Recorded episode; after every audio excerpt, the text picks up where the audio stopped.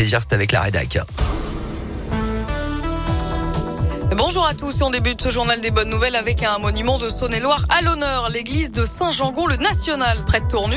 Elle vient de remporter la 19e édition du prix du mécénat populaire, prix créé par la Fondation du patrimoine qui récompense chaque année des projets fédérateurs.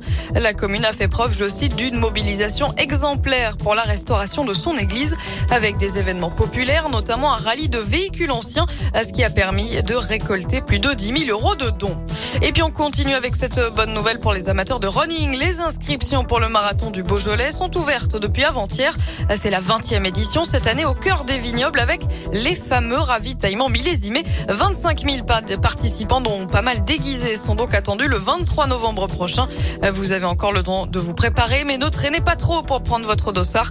L'an dernier, la course avait affiché complet quelques semaines avant le début de l'épreuve. Et puis le sport, c'est aussi à la télé, c'est moins fatigant. Prime Video va diffuser un documentaire sur Roger Federer.